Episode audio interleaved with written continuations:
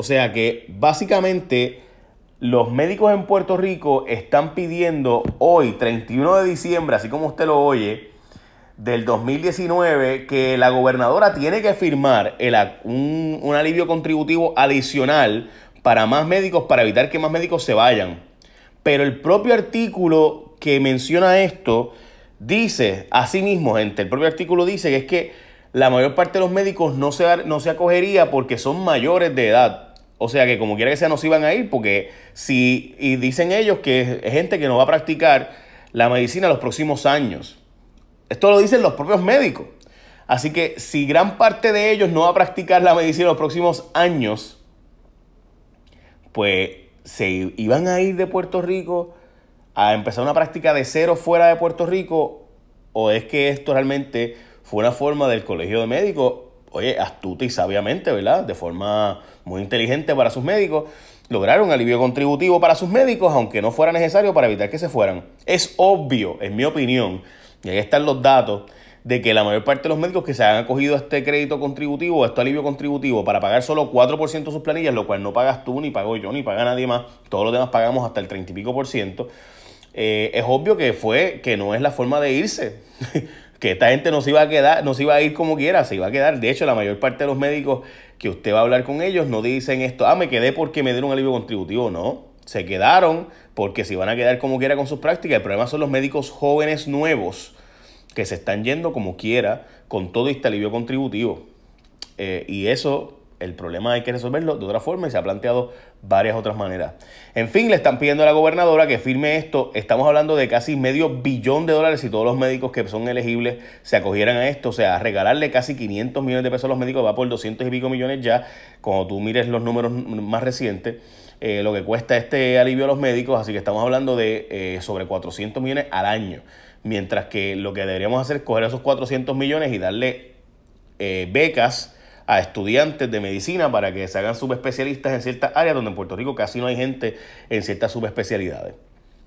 Eh, y esto se sabe hace mucho tiempo, nos hacen falta a cambio, esas becas a cambio de que obviamente no te vayas de Puerto Rico. Eso sí hace que gente se quede en Puerto Rico. Porque, oye, te voy a dar esta beca para que no te endeudes a cambio de que te quedes aquí. Ah, pues dale. Distinto al sistema que tenemos ahora. Pero eh, ese es el sistema. Nada, la gobernadora, en fin, está a punto de firmar esta ley eh, que fue aprobada por la legislatura para que se gasten cientos de millones de dólares en médicos eh, para que supuestamente no vayan de Puerto Rico, como quiera que sea lo que se van ahí, se están yendo. ¿A quién ayuda esto? Pues a planes médicos no tienen que pagar más, porque obviamente, pues, whatever. ¿Me entendió, verdad? Pero bueno, eh, a Anthony que pide que yo corra para la gobernación, eh, gente, eso no va a pasar. Este, además que en Puerto Rico, ¿sabes?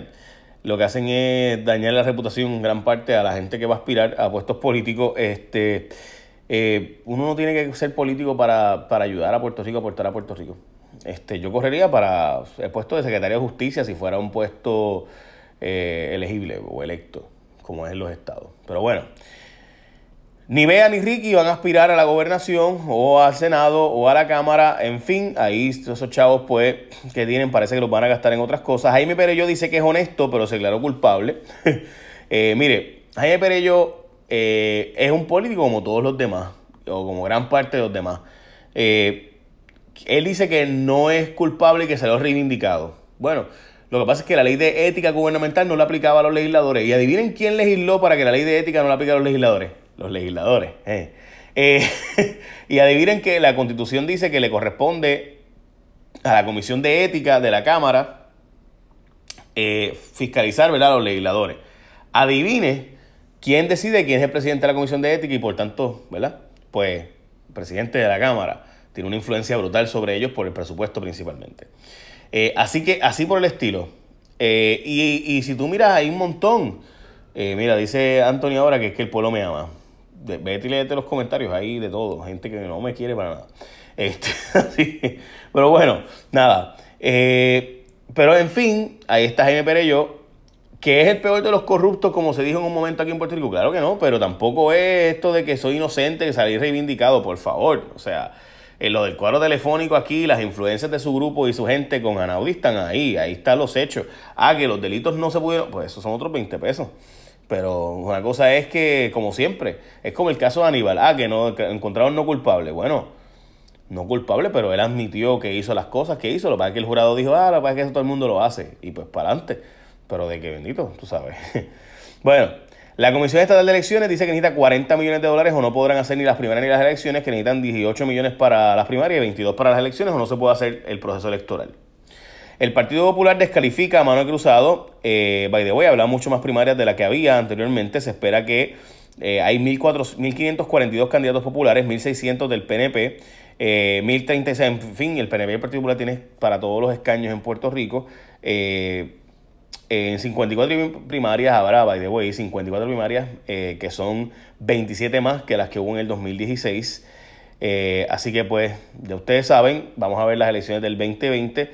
En fin, el PIB acudió a los tribunales contra el presidente de la Comisión Estatal de Elecciones y ni el PIB ni el Movimiento Victoria Ciudadana quiere hacer pruebas de dopaje a la mayoría de sus candidatos y hablo de eso ahora, pero antes te voy a decir que eh, hoy estamos despidiendo el 2019 y la red de mayor rapidez en Puerto Rico sigue siendo ATT y esa red se queda en Puerto Rico. ATT tiene una trayectoria de servicio de excelencia, innovación, tecnología y desde el 2018, by the way, dio el primer paso al lanzar 5G Evolution que es dos veces más rápido que el LTE. Eh, en la actualidad, ATT cuenta con más de 30 equipos que ya son compatibles. No vas a tener que comprar otro, otro equipo como otra, bendito, que tiene que comprarte otro equipo para que entonces sea compatible con otro equipo. Bueno, en fin.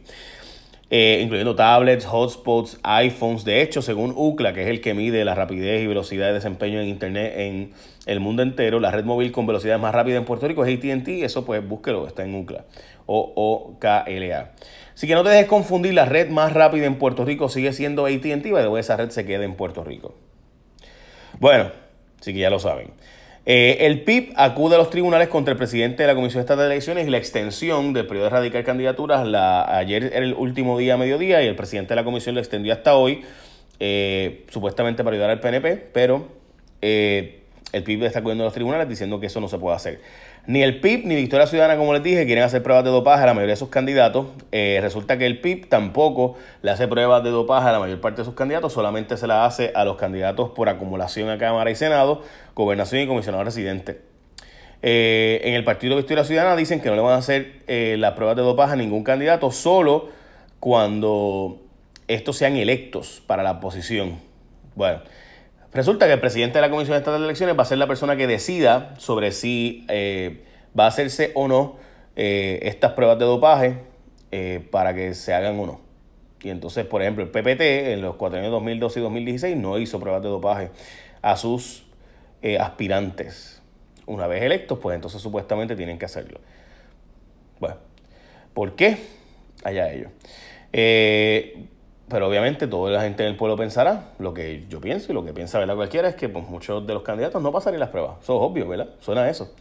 Eh, así que bueno, refugiados del huracán Dorian tienen tuberculosis. Cerca de un centenar de refugiados en las Bahamas fueron diagnosticados con tuberculosis. Un total de 340 personas fueron sometidas a pruebas. Las que dieron positivos serán sometidas a un examen adicional eh, médico, pero de nuevo tienen tuberculosis. Eso es bien triste. Me parece que esas son las noticias más importantes de hoy. Hay muchas otras noticias, pero son de resumen del año. So, no, no, pues, no voy a hacer un resumen del año. Quizás haga uno la semana que viene u otra, pero noticias que yo creo que son las más importantes del 2019, pero pues todo el mundo sabe cuáles son. So, las vivimos, no hace tanto. Este, deberíamos recordarlas por lo menos. So, ya saben, de nuevo, eh, recuerda que según UCLA, esto no es mi opinión, estos son los datos, que es el líder global en pruebas de velocidad y de desempeño. La red móvil con velocidades más rápidas en Puerto Rico es ATT y esa red se va a quedar en Puerto Rico. So. Nada, echa la bendición. Buen día, feliz año, que disfruten con familia. A mí la gente me pregunta siempre que si, que yo hago en esta época, ¿verdad? Y pues honestamente no mucho, porque mi familia es adventista del séptimo día, así que pues no se despiden el año a las 6 de la tarde, a la puesta del sol. Eh, porque es de puesta del sol, de puesta del sol los días según la Biblia. Y nada más no comen cerdo, son veganos. Este, mi familia me refiero a mi mamá y mi papá, ¿verdad? El resto de la familia extendida, ¿no? Eso es a beber y matar lechón. Y... Así que pues no hago mucho realmente. Me quedo en mi casa y no, no hago mucho. So, echen la bendición. Bye. Buen día. Felicidades.